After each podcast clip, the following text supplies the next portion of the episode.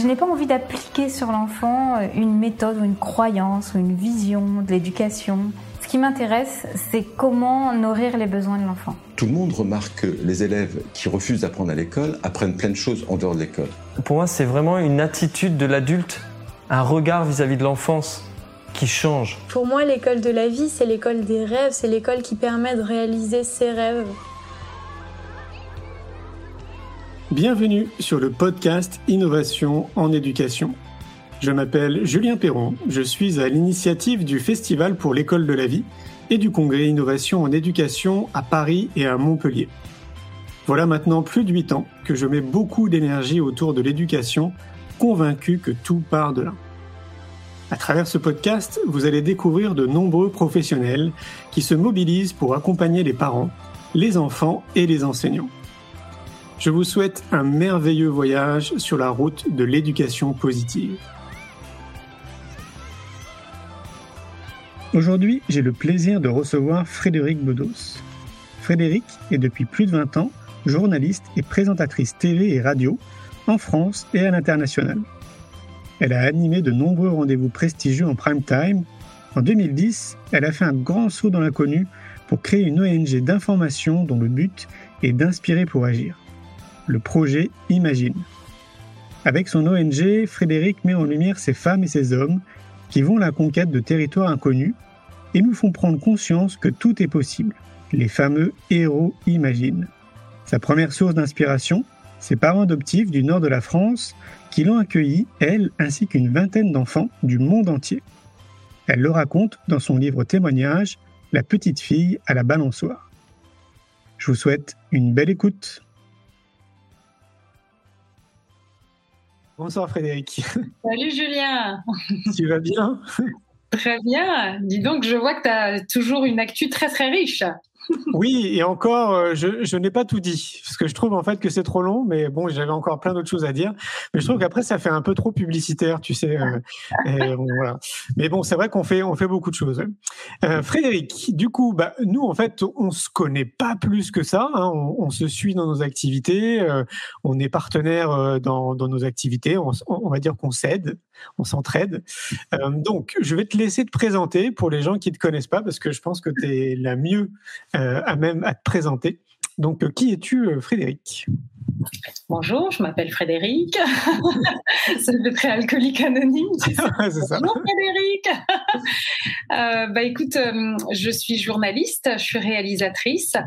Euh, j'ai eu une carrière internationale au niveau des médias et en 2008, j'ai pris la tangente pour créer une ONG unique en son genre qui s'appelle le Projet Imagine. Donc pour ceux qui veulent en savoir plus, il suffit de faire www.leprojetimagine.com. C'est une ONG d'information qui euh, aurait dû fêter ses 10 ans l'année dernière, mais il s'est passé comme un truc. bizarrement. hein, un truc bizarre qui fait qu'on se dit non, en fait, c'est pas le moment de célébrer quoi que ce soit. Donc, euh, on fera 10 plus 1, voire plutôt 10 plus 2, parce que je pense que cette année encore, ce serait un peu juste.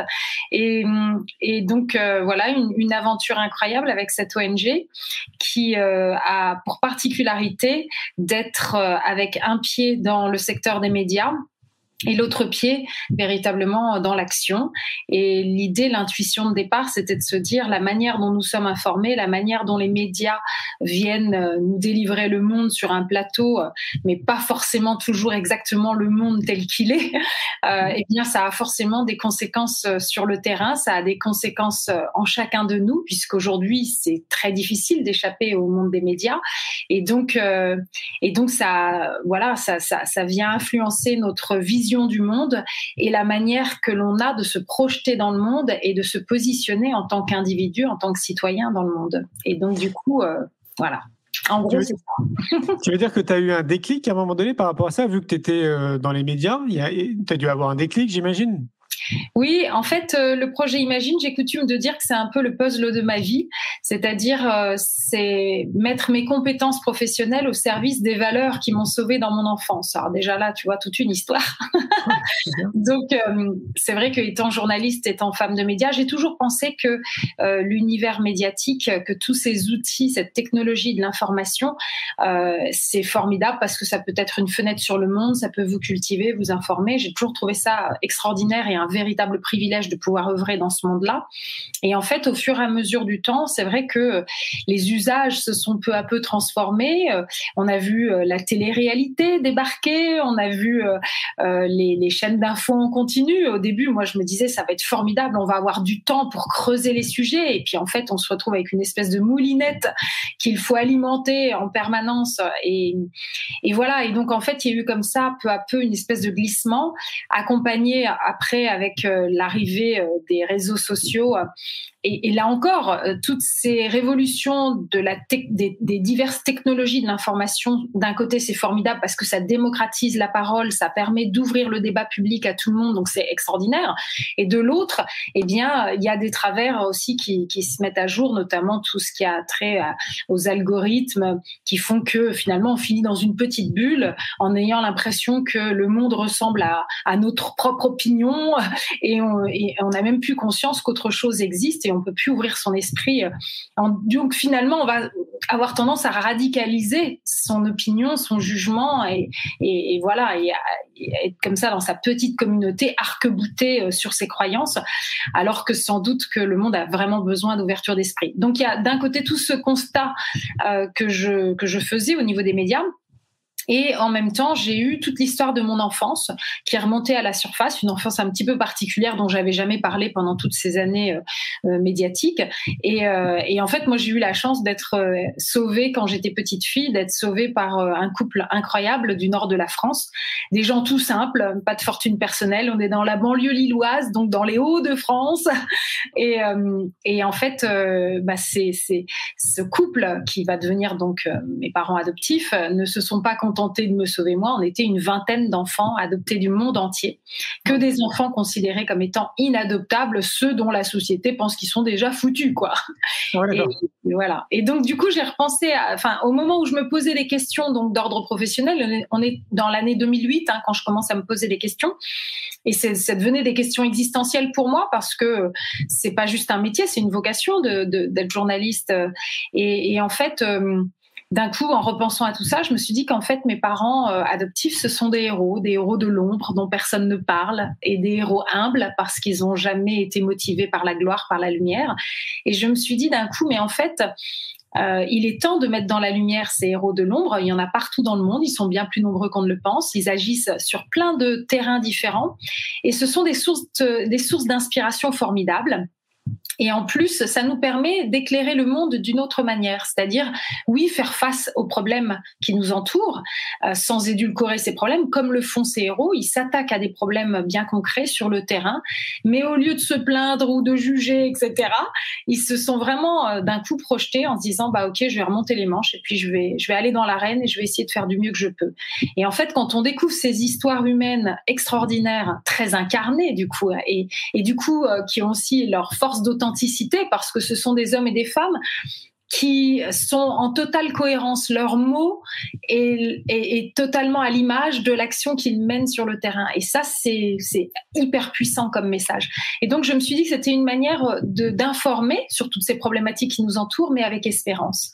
Parce que finalement, eh bien, ça nous montre à quel point c'est jamais trop tard. Tout est toujours possible et c'est dans nos mains.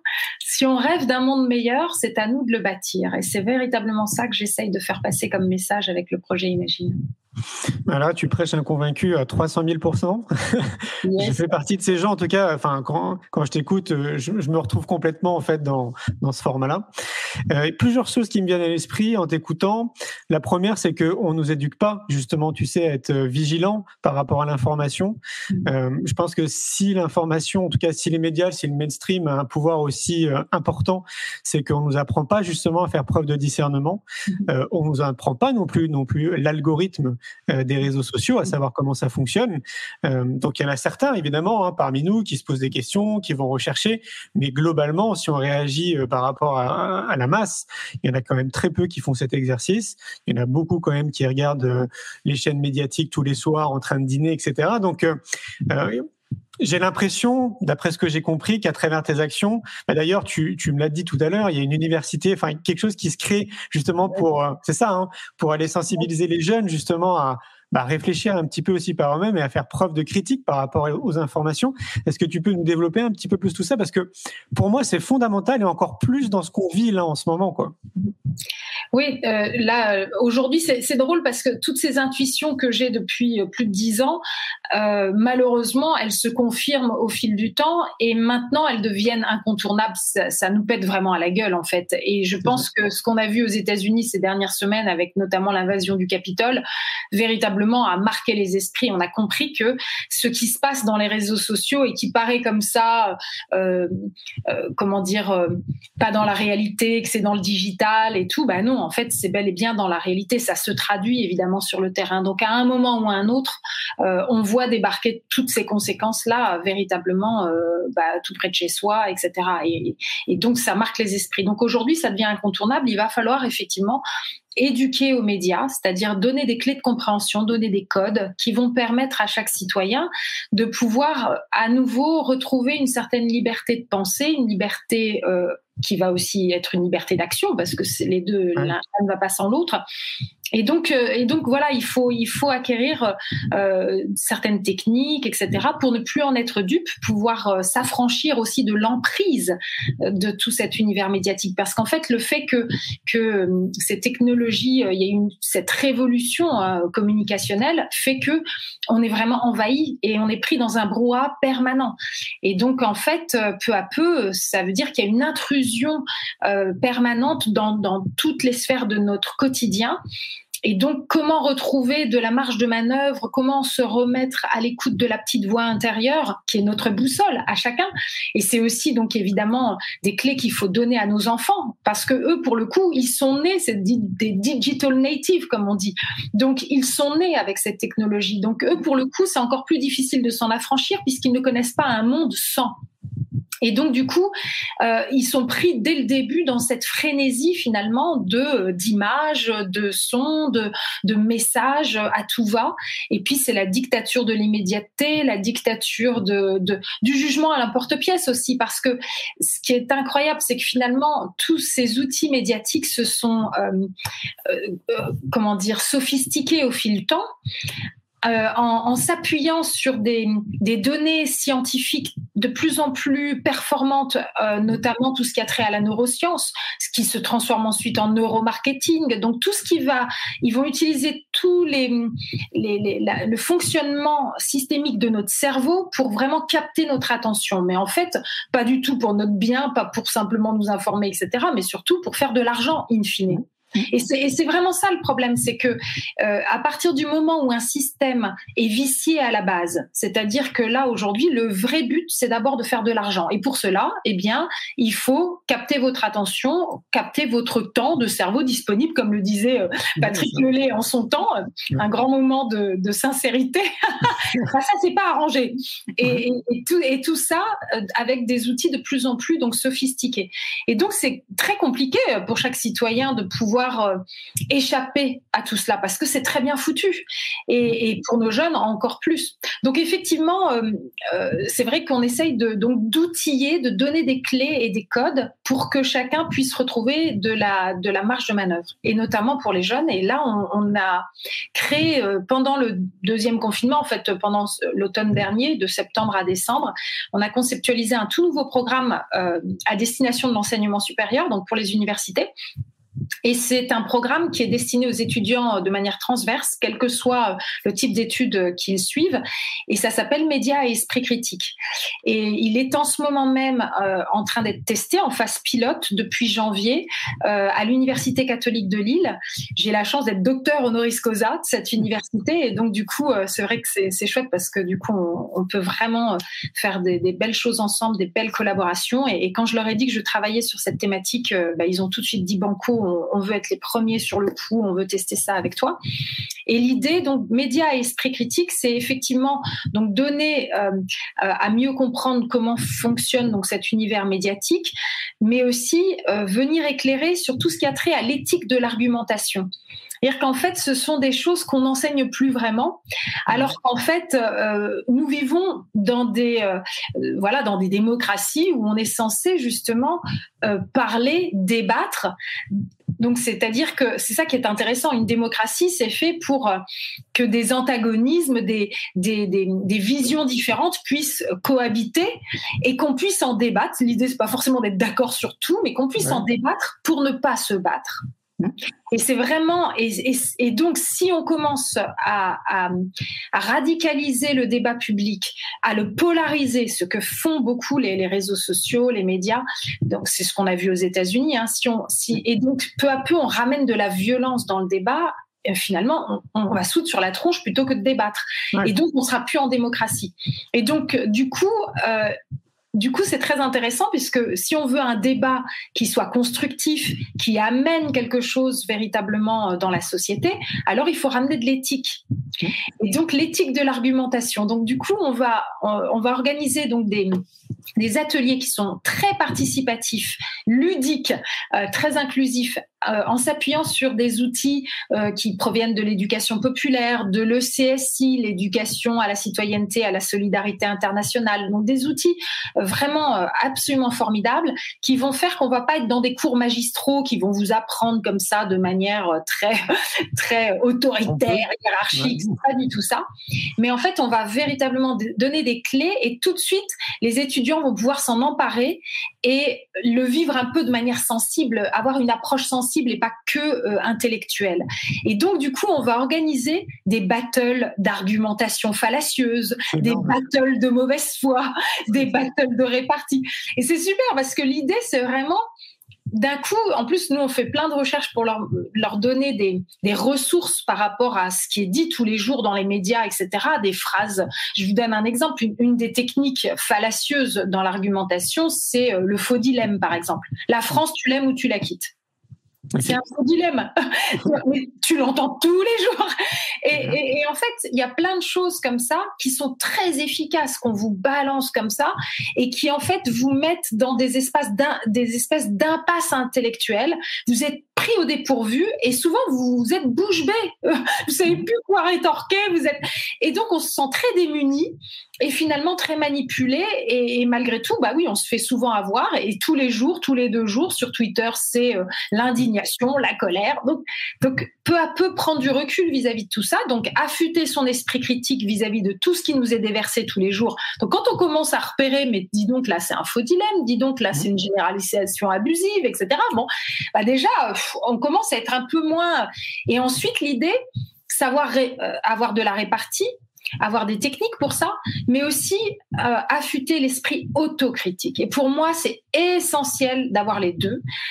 Esprit autocritique parce que euh, comprendre et retrouver de l'humilité, du coup comprendre qu'on est aussi le jouet de biais cognitifs, nos cerveaux ont des angles morts, ont une manière de traiter l'information qui fait que.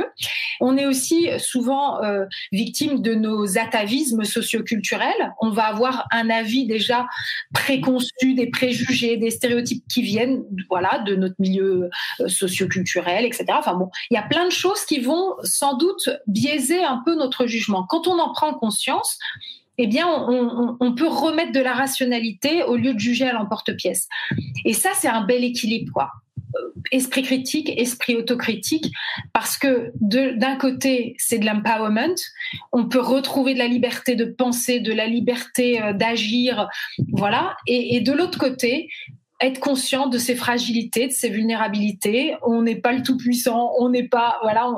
Et, et, du coup, là, on, on, on, redevient constructif et on redevient, je pense, un citoyen qui peut être partie prenante de la vie qui l'entoure, quoi. Et, et ça, ouais. ça, c'est la démocratie. Oui, puis ça, ça changerait quand même beaucoup de choses. Si, euh, tu vois, pour moi, ça fait partie des leviers de changement qui sont ultra importants. Et une fois de plus, tout part de l'éducation, là, en l'occurrence. Donc, ouais. évidemment, nous aussi, en tant qu'adultes, jeunes adultes, on peut se déconditionner et aller dans ce sens-là. C'est une évidence à n'importe quel âge, hein, de toute façon. Mais si on accompagne les enfants le plus tôt possible, justement, et si on les sensibilise, on sème une graine dans cette direction, ça fait partie des leviers de changement, pour moi, qui, qui est hyper important. Est-ce qu'on peut Julien, je voudrais juste, parce que s'il y a des gens qui nous écoutent et qui sont intéressés, donc qui, pour les universités, etc., donc euh, juste rappeler que j'ai conçu ce, ce, programme, ce premier cursus, avec une association formidable qui s'appelle Demain nos enfants, qui a été créée euh, par une amie qui s'appelle Marthe Lemel, qui depuis des années œuvre dans ce, dans ce secteur-là aussi, euh, vraiment d'une manière formidable, qui, qui maîtrise très, tellement bien toutes ces techniques autour de l'éducation populaire, de l'ECSI, etc. Et donc, on, on, a vraiment fait un rapprochement entre le projet Imagine et Demain nos enfants pour spécifiquement pour ce, ce travail-là, sachant qu'on avait déjà travaillé ensemble sur certains ateliers euh, euh, et certaines opérations spéciales avec le programme École Imagine, qui lui est euh, dans euh, pour les écoliers de la maternelle jusqu'à l'obtention du bac. Donc, je, je, tiens toujours à rendre hommage à celles et ceux qui, qui ont les mains dans le cambouis et ouais, c'est important. Oui, bah merci pour eux. Oui, c'est important. Euh, je voulais te poser la question est-ce qu'on peut se laisser imaginer que ce projet puisse euh, bah, se transpirer et puis s'étaler de manière nationale? Est-ce que c'est ah, l'objectif derrière? Non seulement national, mais même international. En fait, tu sais, cette ONG, le projet Imagine, c'est ça qui est formidable, c'est que nous travaillons depuis toujours que des outils qui ont une portée universelle. C'est-à-dire que finalement, tout ce, qui, tout ce sur quoi nous nous penchons, c'est sur des valeurs humanistes, c'est euh, finalement sur des choses qui vont, avec des outils qui vont faire que ça peut s'adapter à n'importe quel contexte. Donc du coup, euh, véritablement, on, travaille très longtemps à conceptualiser, à tester, à affiner. Et une fois qu'on est satisfait de l'outil, L'idée, c'est de le déployer de la manière la plus large possible. Donc, euh, donc oui, oui, bien sûr. Et ça fonctionne? Est-ce que ça se déploie justement Oui, ça fonctionne. Alors, ça fonctionne. Alors, pas à pas. Hein, et encore une fois, euh, au moment, par exemple, pour le programme École Imagine, donc qui lui est donc pour les, les écoliers, eh bien, on a fait trois années entières de conceptualisation avec tests sur le terrain, donc faire des allers-retours pendant trois ans, à travailler vraiment main dans la main avec les professeurs, les chefs d'établissement, les directeurs d'école, etc., qui étaient un peu nos complices sur ce coup-là, parce que là, vraiment, on a vraiment affiné les choses, etc. Parce que entre l'idée qu'on peut avoir et la réalité de terrain, il y a toujours un hiatus. Et pour moi, c'est très important d'être bien dans le réel, quoi. Et, et, et c'est extraordinaire. Et et du coup, on a fait ça. Et ensuite, au bout de trois ans, on a vu que vraiment, ça y est, on avait un programme béton. Et donc, depuis deux ans, on est dans la phase de déploiement. Alors, encore une fois, par rapport à nos objectifs euh, tels qu'on les avait conçus, c'est vrai qu'il y a eu comme un virus qui est passé par là. C'est un peu compliqué. Mais tu vois, ce qui est très drôle, Julien, c'est que on était à peine en train de commencer donc euh, à déployer euh, sur le territoire national qu'en fait, euh, il y a eu un peu de buzz sur notre programme et on a tout de suite, euh, très vite, été contacté par une ONG qui travaille en Asie et qui nous a dit, nous, ça nous intéresse de pouvoir mettre en place le programme auprès de nos jeunes. On a fait donc une phase pilote au Vietnam qui a marché, mais, fantastique. Et donc, du coup, ils nous ont d'ores et déjà dit, bah voilà, nous, on est dans 4-5 pays d'Asie, on veut euh, pouvoir déployer maintenant. Et on a d'autres ONG déjà qui sont venus à nous en disant, c'est formidable, on le veut aussi. Donc, en fait, c'est génial de voir que ça va plus vite que nous, presque, tu vois. Ok, bah, c'est hyper encourageant parce que je raccroche à ce que tu disais au tout début. Tu vois, ce, ce manque de lumière, d'éclairage de tous ces citoyens en fait qui se mobilisent et qui passent à l'action. Euh, ben voilà, tu vois, je trouve que c'est super. En fait, tu nous donnes encore un bel exemple ce soir de, de voir qu'il y a, il se passe plein de choses quoi. Mais on n'est on n'est pas au courant. Évidemment. Mais c'est ça qui est scandaleux, c'est-à-dire, tu vois, moi, encore une fois, mon idée, euh, parfois les gens, euh, quand ils nous écoutent un peu rapidement, ils pensent que nous, on fait du média, euh, genre le journal des bonnes nouvelles, tu vois. Mais alors pas du mmh. tout. Alors ça, pour moi, ce serait, enfin, tu vois, là, c'est vraiment pour moi la fausse bonne idée, c'est-à-dire, on est dans un monde qui est confronté à de multiples défis pour lequel il y a urgence de plus en plus. Donc moi, c'est surtout pas pour se mettre la tête dans le sable et essayer de se gargariser de bonnes nouvelles. Pas du tout. Moi, l'idée, c'est de créer un mouvement citoyen d'engagement, que tous, on se serre les coudes pour y aller, pour essayer de transformer euh, le monde qui nous entoure, travailler pour le bien commun et se sortir de ce marasme pour aller vers le meilleur. Et parce que j'y crois. Et donc c'est et donc du coup, il faut pour cela ouvrir nos yeux euh, vraiment bien grand sur les problèmes. Mais la seule différence, c'est que au lieu des médias qui justement vont faire du sensationnalisme, essayer de faire trembler dans les chaumières euh, et, et, finalement, euh, à, comment dire, être tellement, faire tellement l'apologie de la peur que finalement ça va paralyser. Quand on est paralysé de peur, ah bah, super, la belle affaire. Mmh. Alors que nous, l'idée, c'est oui, on va montrer les problématiques, Parfois même, euh, on va éclairer des situations qui peuvent être même dramatiques parfois. Et l'idée, c'est encore une fois pas de se voiler la face ni d'édulcorer les sujets. Mais en revanche, la manière dont nous allons le traiter, c'est toujours avec un regard tourné vers le futur de manière très constructive, persuadé que aussi dramatique que puisse être la situation, eh bien, on peut y remédier, on peut améliorer la situation. Et même mieux que ça, plus c'est dramatique, plus si on prend ça à bras le corps et qu'on agit dessus, alors la promesse de progrès humain est encore plus grande. Donc c'est vraiment dans cette perspective-là, parce que là, ça devient du journalisme utile. Si ce journalisme-là, il donne envie de se lever de son fauteuil agir, là, ça vaut le coup. Parce qu'on peut tout savoir sur tout aujourd'hui, mais qu'est-ce qui est utile de savoir? C'est ça. Et puis, c'est ce qui fait vraiment la différence avec euh, notre mainstream actuel. C'est-à-dire qu'on est confronté à des, euh, des, informations sur lesquelles on n'a aucun pouvoir. En tout cas, on nous fait croire qu'on n'a aucun pouvoir. Et donc, ça joue purement sur nos émotions. Donc, on se sent totalement euh, euh pas bien, donc anxiogène, stressé, etc. Avec aucun pouvoir d'action. En tout cas, on nous fait croire qu'on n'a aucun pouvoir d'action. Et donc, du coup, ça, potentiellement, ça peut être déprimant. Alors qu'effectivement, changer ce regard-là et montrer que maintenant, OK, on est face à une situation qui potentiellement est dramatique, mais on peut changer les choses. Chacun à notre niveau et passer à l'action. Et ça, une fois de plus, c'est un autre levier, mais qui changerait tout, quoi. Et, et là, c'est ce qu'on fait, euh, c'est ce qu'on fait dans, dans, nos programmes École Imagine pour les pour les élèves. Donc, euh, encore une fois, hein, ça va de la maternelle jusqu'à l'obtention du bac. Donc, on est vraiment présent à tous les niveaux, par tranche d'âge, par cycle d'apprentissage. Et en fait, l'idée, c'est vraiment de dire finalement, nos enfants pour la plupart, ils, ils grandissent avec ce leitmotiv qui est de leur dire, voilà, vous avez des droits et des devoirs. Et on oublie de leur dire, mais vous avez aussi un pouvoir. Vous avez un pouvoir de transformation, un pouvoir d'action. Vous, vous, avez prise sur le réel et, et, votre rôle est précieux. Surtout dans un pays comme la France qui a quand même tendance à, à donner l'impression que tout ce qui attend les jeunes demain, c'est le chômage ou des choses comme ça, c'est bien déprimant. Alors que, tu vois, c'est vraiment tout un esprit. Et, et d'ailleurs, moi, je, je dis souvent, le projet Imagine, finalement, son, terrain, c'est véritablement de travailler à l'atmosphère d'une société. On travaille sur un état d'esprit. Si tu ramènes de l'espérance dans cet état d'esprit, si tu ramènes vraiment une prise de conscience de la beauté qui nous habite, chacun, et à la lumière de cette prise de conscience de ce qui t'habite, de cette richesse, ce trésor qui t'habite, c'est clair que tu vas poser un regard différent sur l'autre. Donc vraiment en même temps une découverte de l'autre, un chemin d'altérité et, et, du coup l'enrichissement que c'est d'aller à la rencontre de celui qui pense pas forcément comme moi, qui n'a pas eu le même parcours que moi, qui va utiliser d'autres mots que moi.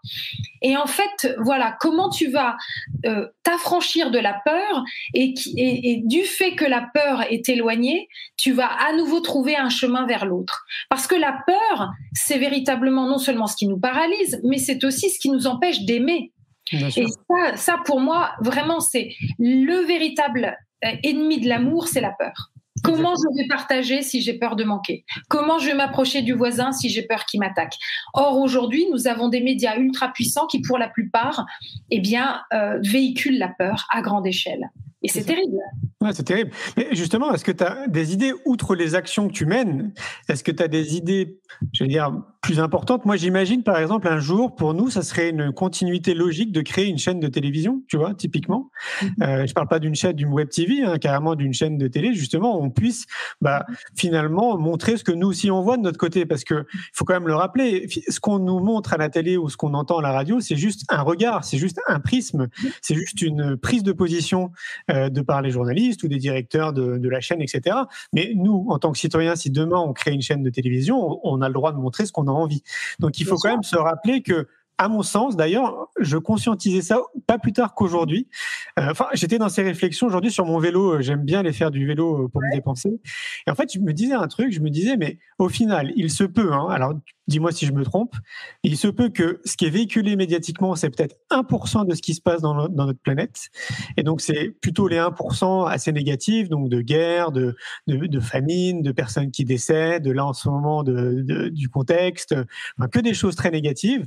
Et il se peut que 99% de ce qui se passe sur notre Terre, ça soit plutôt des choses plutôt optimistes et positives. Est-ce que tu partages ce point de vue? Alors écoute, je peux pas, je peux pas te dire parce que pour le coup, on n'a pas de statistiques là-dessus. Ouais, c'est un peu cette fameuse image qui dit, euh, voilà, t'as l'arbre qui tombe, il fait un énorme bruit, mais la forêt qui pousse, euh, voilà, elle le fait silencieusement, donc on ne sait pas. Alors moi, si tu veux, encore une fois, je pense que c'est très important de, de faire attention à pas tomber dans, dans l'angélisme. C'est-à-dire que il y a d'un côté comment on va pouvoir nourrir une espérance, parce que de toute façon, très sincèrement, mais, mais quel autre choix on a Je veux dire, euh, tu sais, parfois, euh, on, nous, on, nous, sort des trucs du genre, euh, ouais, mais vous êtes des utopistes, des idéalistes. Mais la réalité, mec, c'est que, franchement, aujourd'hui, qu'est-ce que tu as à gagner à ne pas être utopique? Tu vois, c'est vraiment, en vérité, si t'es pas utopiste aujourd'hui, euh, tu es un peu dans la merde. Parce que la réalité aussi, tu vois, c'est que je me dis toujours en politique, on parle aussi de la réelle politique. En disant, ben voilà, alors tu as ceux qui, eux, tu comprends, ils ont les pieds sur terre. Alors que pour moi, là, encore une fois, notre monde est confronté à des, à des challenges, des défis, mais comme jamais, et, et, qui sont pour le coup au niveau planétaire. Donc c'est en même temps une opportunité pour nous en tant qu'êtres humains de pouvoir nous projeter euh, vraiment euh, de manière globale. Voilà, on parle du peuple humain et du destin de l'humanité et nous sommes tous, tu vois, donc c'est quand même extraordinaire parce que ça peut faire complètement tomber tout toutes les barrières racistes, etc.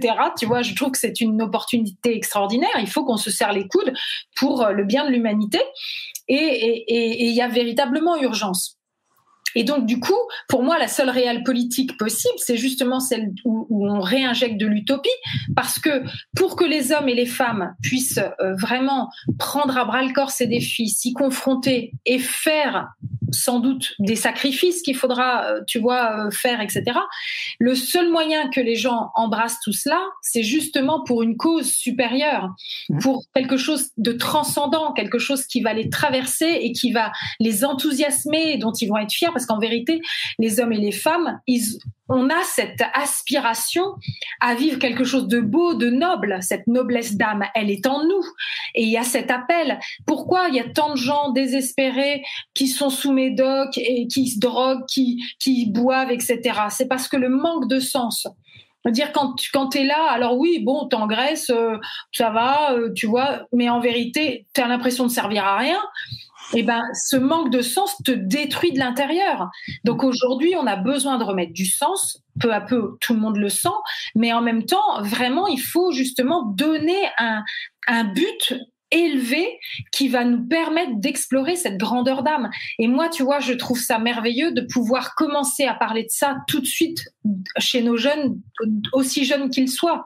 Parce que quand ils grandissent avec ces valeurs-là, quand ils grandissent en plus vraiment avec une confiance en soi, une estime de soi, parce qu'ils ont compris, mais oui, en fait, je, je peux faire quelque chose. Et du coup, quand je comprends que j'ai un pouvoir, ah bah, c'est aussi une responsabilité parce que qu'est-ce que j'en fais de ce pouvoir? Est-ce que je l'utilise? Est-ce que je l'utilise pas? Est-ce que je l'utilise bien? Tu vois? Et donc là, tu ramènes quelque chose d'existentiel, tu ramènes du sens, tu ramènes vraiment quelque chose de beau avec vraiment un grand B, quoi. Donc, euh, pour moi, la seule réelle politique possible aujourd'hui, c'est justement l'utopie. Complètement. Et puis, il faut se rappeler que si à l'époque on n'avait pas été utopique, on n'aurait pas tout ce qui est tout ce qui existe aujourd'hui. Hein. Euh, je pense à Einstein, à Léonard de Vinci, euh, ils étaient utopiques, hein, forcément, dans ce qu'ils faisaient. C'est Mark Twain là qui disait, il ne savait pas que c'était, il ne savait pas que c'était impossible, alors ils l'ont fait. Bah, c'est ça. Et de même pour l'éducation, c'est Nelson Mandela hein, qui disait euh, l'outil le, plus puissant pour transformer le monde, c'est l'éducation. Mais complètement. Tout commence là, tout commence là, ça c'est certain. et tu vois, quand, euh, quand, on a travaillé avec Marthe, euh, Marthe Lemel, donc de Demain nos enfants, ce cursus universitaire, on, s'appuie aussi sur les travaux d'Edgar Morin. Bon, Edgar Morin, tu vois, ah, bah oui. mec. et moi, j'ai la chance de le connaître depuis plus de dix ans maintenant et, et, et donc d'avoir beaucoup voilà suivi sa pensée, etc. Et donc il est toujours dans cette pensée complexe et transdisciplinaire, puisqu'on est dans une époque d'ultra spécialisation, chacun dans son silo et tout, et donc on n'a plus une vision globale. Ça aussi c'est terrible. Hein. Et, donc vraiment, il y a, euh, tu vois, il a, a beaucoup travaillé sur euh, euh, les sept savoirs nécessaires pour l'éducation du futur, pour une éducation du futur. Et dedans, il y a tout ce qui a trait aux erreurs et illusions de la connaissance. Et donc vraiment, tu sais, il a ce concept de la connaissance, de la connaissance. En fait, on ne sait plus vraiment ce qu'est le savoir. Et donc, du coup, lui, quand il travaille là-dessus, avec ses sept savoirs, il travaille sur l'identité terrienne. Tu vois, je trouve que derrière, voilà, il y a vraiment comment tu remets le destin de l'humanité tu vois, il faut remettre au vrai niveau, en fait. Et, donc, euh, et là, on voit bien que oui, il y a quelque chose de l'ordre de l'existentiel qui doit absolument être euh, revenir, mais dès notre plus jeune âge, il faut remettre ça avec une approche sensible. Avec, tu vois, il parle du fait que souvent l'éducation euh, est, est vue comme étant simplement de la transmission de de savoir déjà préétabli en fait de, de, tu vois. Et donc du coup ça crée une espèce de déterminisme. Alors qu'en fait on ne cesse jamais de, de, de créer etc et toute cette partie créative où les dés sont pas tout n'est pas joué et eh ben nos jeunes nos enfants finalement ne sont pas véritablement emmenés dans cette mm. dans ce chemin là et, et donc, il y a une perte, une perte, une déperdition de, de, de plein de choses, en fait. C'est incroyable. Ouais. C'est ce que j'appelle aussi l'école de la vie, ou euh, que la vie, c'est une formation continue. Euh, oui, je te, je te rejoins à 100%. effectivement, il y a une déperdition euh, totale. On nous coupe de notre liberté, de notre créativité, on nous met en compétition, on nous fait croire justement qu'il y a une façon de voir les choses, en tout cas, ouais, un seul et même modèle. On essaie de nous faire entrer tous dans le même moule. Donc forcément, oui. Mais par contre, ça, c'est force du moule. Moi, je t'assure, je m'en rends compte. Avec Marthe, on se rend compte. C'est-à-dire que quand euh, les bons élèves sont scolaires, ils font ce qu'on attend d'eux.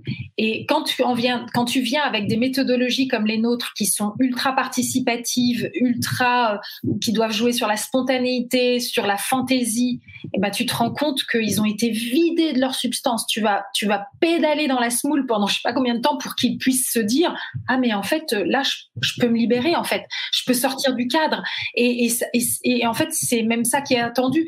Mais c'est, quand tu as été pendant plein, plein d'années comme ça, formaté, ben c'est pas si simple après de ressortir du cadre. Mais tu vois, pour moi, encore une fois, c'est un tout. C'est pas étonnant qu'on en soit là, puisque finalement, nous sommes éduqués, élevés, formatés pour être des bons consommateurs et des bons producteurs. Mmh. pour être des bons êtres humains. tu vois? Et, être un bon producteur, un bon consommateur, faut pas se poser trop de questions. C'est mmh. bien si tu es bien borné, quoi, tu vois? Mmh. Et c'est ça qui est terrible, parce que ce qui est fou, c'est que pour quelque part alimenter une machine productiviste, euh, tu vois, c'est le néolibéralisme à tout va, etc., sans aucun garde-fou, etc. Donc pour nourrir tout ça, eh bien, on est en train de se mettre dans un danger, mais un danger de mort collectif, parce que euh, la vérité, c'est que pour pouvoir faire face à ces défis environnementaux, etc. Tout ce qui est, tout ce qui vient de l'anthropocène, hein, de des conséquences de, de, de, notre manière de vivre. Pour y faire face, il va justement falloir autre chose que des gens bornés, etc. Il va falloir vraiment faire preuve de créativité, de courage, d'audace. Euh, falloir, tu vois, ce que fait Edgar Morin aussi dans les sept savoirs, euh, etc. C'est aussi savoir être outillé pour faire face à l'incertitude. On est en plein dedans en ce moment. T'as vu comment on n'est pas outillé pour ça? Mm, mm, mm. C'est clair. C'est clair. Et puis effectivement, partir du principe que tout part de l'éducation, donc on a vraiment intérêt pour répondre à nos enjeux là actuels, d'accélérer davantage en fait le changement qui est en train de s'opérer quand même, parce que il faut voir aussi le côté positif. Mine de rien, on avance quand même dans la bonne direction, mais ça va pas assez vite. En fait, tout va très vite autour de nous et notre système éducatif met beaucoup, beaucoup, beaucoup de temps à évoluer, mais il évolue. Donc il faudrait justement que la majorité des citoyens qui nous écoutent, qui nous regardent ou euh, qui ont une conscience, qui conscientisent qu'on a un rôle vraiment, en tant que citoyen, on a une vraie responsabilité, chacun à notre niveau, d'essayer de faire bouger les lignes, d'inspirer les gens autour de nous à être la meilleure version d'eux-mêmes, pourquoi pas de semer des graines aussi autour de l'éducation. Enfin, moi je dis très souvent, on a une vraie responsabilité citoyenne, et ça part, ça part aussi de là. Ah mais alors là, je te, je te, je te vraiment, je suis absolument, euh, absolument euh, d'accord avec toi. Tu sais, euh, en fait, il y a, y, a, y a plein d'aspects et notamment, tu vois, quand je vois ce que nous faisons dans les écoles, c'est très intéressant parce que tu sais, notre slogan, le slogan du projet Imagine, c'est de l'inspiration et l'action. D'ailleurs, tu l'as mis dans le titre de, de ce soir. Et en fait, on, nous, on suit vraiment toujours cette logique. Et donc, dans les, dans les programmes École Imagine que l'on met en place, donc dans les classes, euh, il faut savoir que ça dure tout au long de l'année scolaire. Et donc, euh, déjà, ça, c'est quelque chose d'important parce que pour moi, c'est important de faire un travail de fond qui est vraiment un parcours, qui est pensé comme un parcours. C'est un parcours d'apprentissage du vivre ensemble et, et, et c'est vraiment pensé avec il y a un début, il y a un milieu et une fin. C'est vraiment, c'est pas n'importe comment quoi. Et en fait, le fait de labourer ce terrain euh, dans la durée, c'est parce que justement pour moi, il faut véritablement que qu'il y ait quelque chose de solide qui se passe. Et c'est une acculturation. Et, donc, en fait, peu à peu, tu vas avoir des racines qui vont vraiment se mettre en place, ce qui fait que ça va pas être au premier coup de vent que ça y est, tout ça, euh, c'est oublié, etc. Tu vas avoir des racines. Et donc, pour moi, il y a tout ce qui a trait aux aux valeurs humanistes. Et, et là encore, nous, on n'est pas là pour euh, faire du prosélytisme sur une quelconque idéologie. On est là, dans nos ateliers, c'est des techniques qui, qui sont plutôt comme une maïotique. Donc, on va vraiment permettre aux élèves de s'exprimer, de s'écouter avec vraiment une écoute attentive et respectueuse, tu vois, donc vraiment quelque chose qui va permettre une empathie, une confiance. Les élèves nous disent au bout de quelques ateliers, bah, en fait, on se connaissait pas. On se rend compte qu'on se connaissait pas parce qu'à la cour de récré, on se raconte des trucs très légers, tout ça, enfin, tu vois. Alors que là, bah, ils vont aussi pouvoir partager euh, peut-être des difficultés auxquelles ils font face, qui pourtant souvent leur font honte. Puis d'un coup, ils se rendent compte qu'ils sont pas les seuls à faire face à des difficultés, en fait. Mm. Et tu sais, c'est énorme quand d'un coup, tu peux parler à l'autre, tu peux te sentir reconnu, entendu, accueilli, et que toi de même, tu accueilles l'autre et tout ça. Bah, je peux te dire que la classe devient une entité complètement différente. Et pour moi, tu vois, ça, c'est déjà l'école de la démocratie, c'est déjà l'école de la citoyenneté. Parce que, en plus, une fois, tu vois, donc, euh, qu'on aura travaillé donc toutes cette, ces valeurs humanistes, et qui vont créer l'empathie, la confiance. Après, on va les emmener vers l'action. Donc, de l'inspiration et l'action. Et là, on va véritablement les aider à mettre en place leur propre projet solidaire. Donc, ils vont, ils vont le vraiment choisir. Tiens, euh, et si on faisait tel truc, tu vois, sur tel domaine.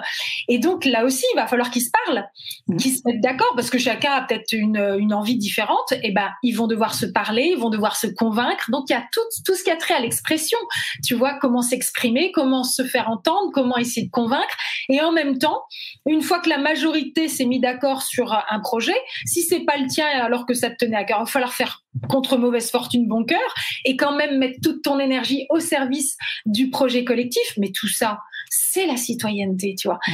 C'est vraiment, tu vois, parce que quand je regarde comment euh, aujourd'hui euh, le débat public a lieu et, et que, et que l'on voit les frustrations chez les citoyens, et là je parle des adultes, je vois bien que il y a des racines qui qui sont pas prêtes, qui sont pas là, tu vois, qui font que euh, bah oui, euh, en fait, euh, tu tu tu prêtes le flanc très vite à n'importe quelle théorie du complot, tu tu tu tu es très vite pris dans la colère parce que tu ne trouves pas entendu de ceci cela, tu vois, alors que comment faire en sorte de de de ramener quelque chose? Oui, il y a de l'émotionnel, mais il y a aussi du rationnel, de prendre du recul, de, de, remettre une temporalité dans tout ça et aussi quelque chose de constructif. Ben, et franchement, euh, donc moi je vois avec les enfants, c'est passionnant parce que ils sont, ils sont tellement, euh, euh enfin, c'est des éponges quoi. Ça, tu vois, hop, ils captent tout de suite. C'est super intéressant. C'est clair. Et est-ce que les projets qu'ils mettent en place ont une vocation, euh, je sais pas, pour l'arrondissement, si c'est euh, dans une ville, pour, euh, est-ce que c'est sociétal, est-ce que ça concerne que l'école, les projets, est-ce que c'est juste des projets pour eux, est-ce que il y a une ambition un peu plus forte? C'est toujours des projets qui sont tournés vers le bien commun, ça de toutes les façons. Il faut savoir que nous, on est une ONG qui est reconnue par les Nations Unies. Depuis 2017, on a un statut consultatif spécial. Et donc, c'est vrai que tout, on, les encourage à aller vers des objectifs qu'on appelle les objectifs de développement durable, sachant que ça ne concerne pas que l'écologie. Les objectifs de développement durable sont, sont aussi euh, sociaux, sociétaux. Et en fait, dans nos programmes, comme je l'ai dit, ça commence à la maternelle et ça fini donc à l'obtention du bac.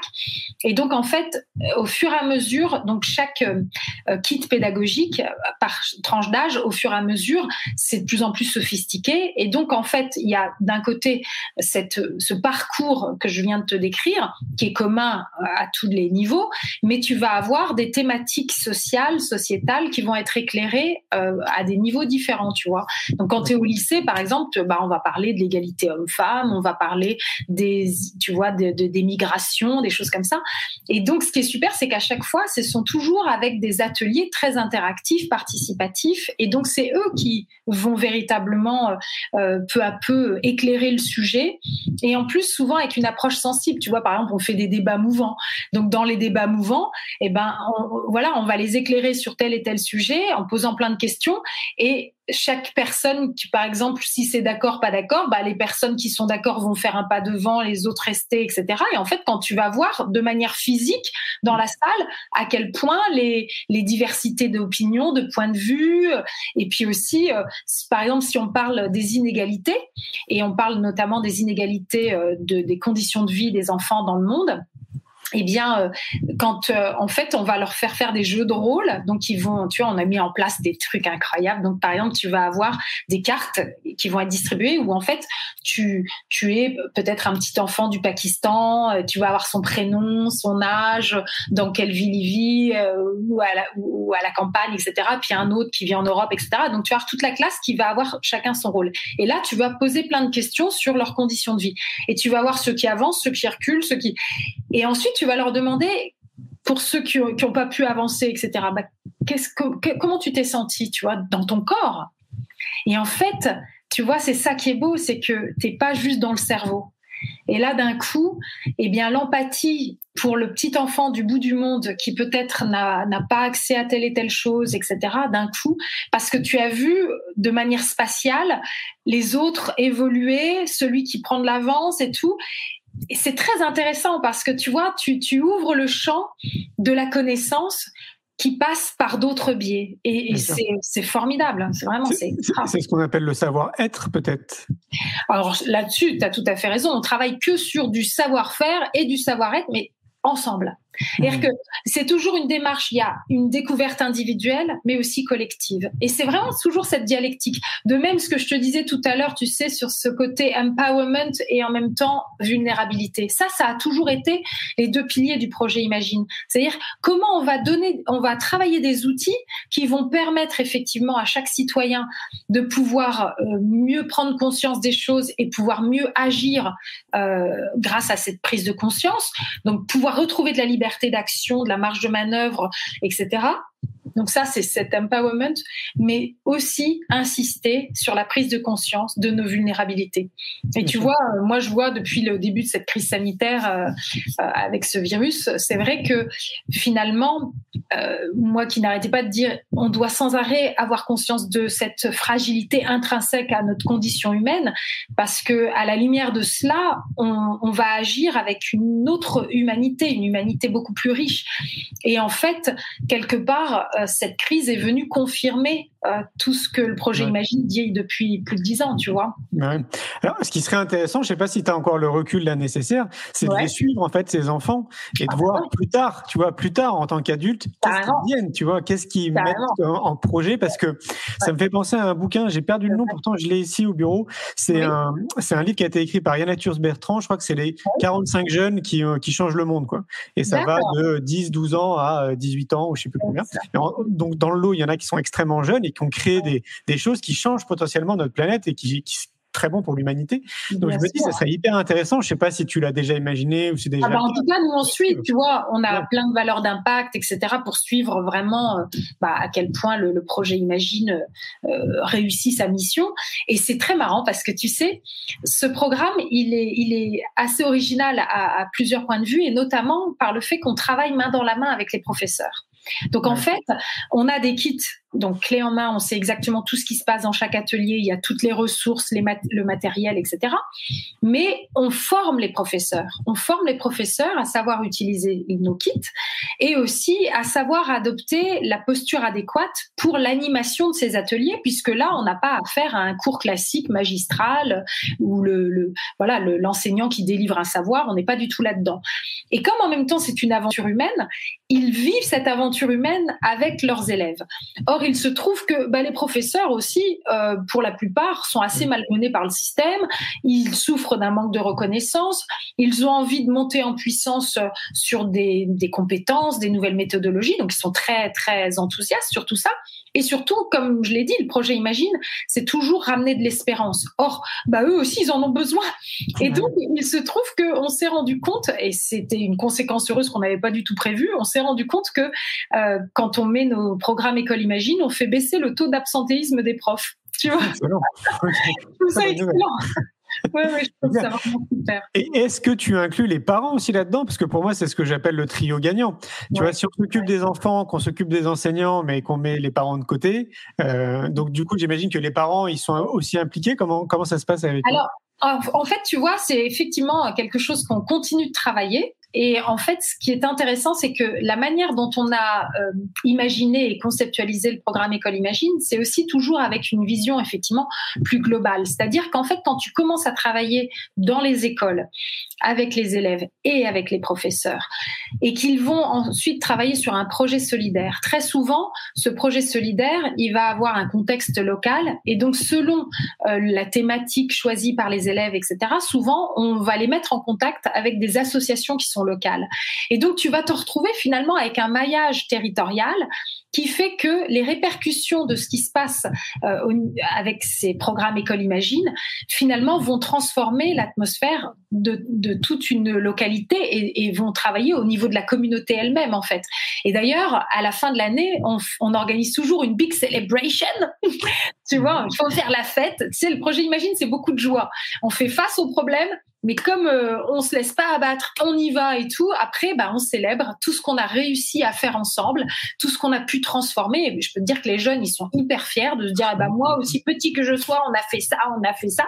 Et donc, on fait des big celebrations où se retrouvent donc les élèves, les professeurs, les euh, parents d'élèves, les euh, associations locales. Et en fait, tu vois véritablement à quel point c'est un levier extraordinaire pour transformer, quoi. Donc, donc on va continuer, continuer de, de travailler nos outils. Hein. On n'a jamais fini. Mais c'est vrai que c'est ça, c'est transformateur. Waouh Qu'est-ce qu'on. Je vois que le temps filoche. Ça fait bientôt une heure. Qu'est-ce qu'on pourrait faire pour t'aider, pour t'accompagner, pour te soutenir, euh, pour les gens qui nous écoutent, qui vont t'écouter en replay Comment on fait pour t'aider? Yes.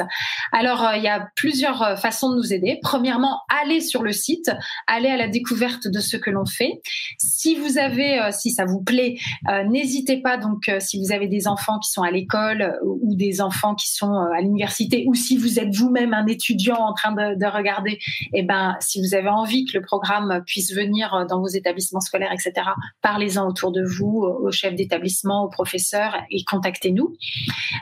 ensuite, vous pouvez aussi être donateur. Nous, on, ne vit que par les dons. Euh, que par les dons privés.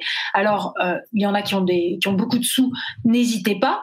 Mais ceux qui n'ont pas beaucoup de sous, eh ben, sachez que les petits ruisseaux font les grandes rivières, et donc euh, chaque euro compte. Donc voilà. Et ce qui est génial, c'est quand quand on fait des petits dons, mais qu'on qu'on devient donateur régulier. Alors ça, c'est vraiment top parce que du coup, c'est un dollar, genre voilà, chaque mois il y a quelques euros qui partent, mais du coup, nous, ça nous donne de la visibilité. Si on a plein plein de gens qui deviennent donateurs réguliers comme ça, bah c'est formidable. Et puis euh, donc n'hésitez pas aussi à en parler autour de vous si vous connaissez des gens qui ont trop de sous, qui savent pas trop quoi en faire. Franchement, on saura les utiliser. N'hésitez pas. Euh, Regardez nos films, on a des merveilleux films, que ce soit des films de héros, que ce soit des grandes enquêtes sur, la société. On, va bientôt être en mars. Le 8 mars, c'est la journée des droits des femmes. On a fait un film de référence sur cette question-là qui s'intitule Des femmes et des hommes, que vous pouvez euh, donc trouver aussi sur le site. Il y a des portraits de héros formidables. Vraiment, regardez-les en famille, avec des amis. Bon, pas plus de 6 hein, normalement en ce moment, mais, en tout cas, et puis envoyez-les sur, vous envoyez sur les réseaux sociaux, etc. Vous pouvez envoyer les liens YouTube, etc. Enfin, partagez autour de vous si ces histoires vous touchent. Écrivez-nous pour nous dire si ça vous a touché. inscrivez-vous sur les réseaux sociaux, devenez ambassadeur, suivez-nous.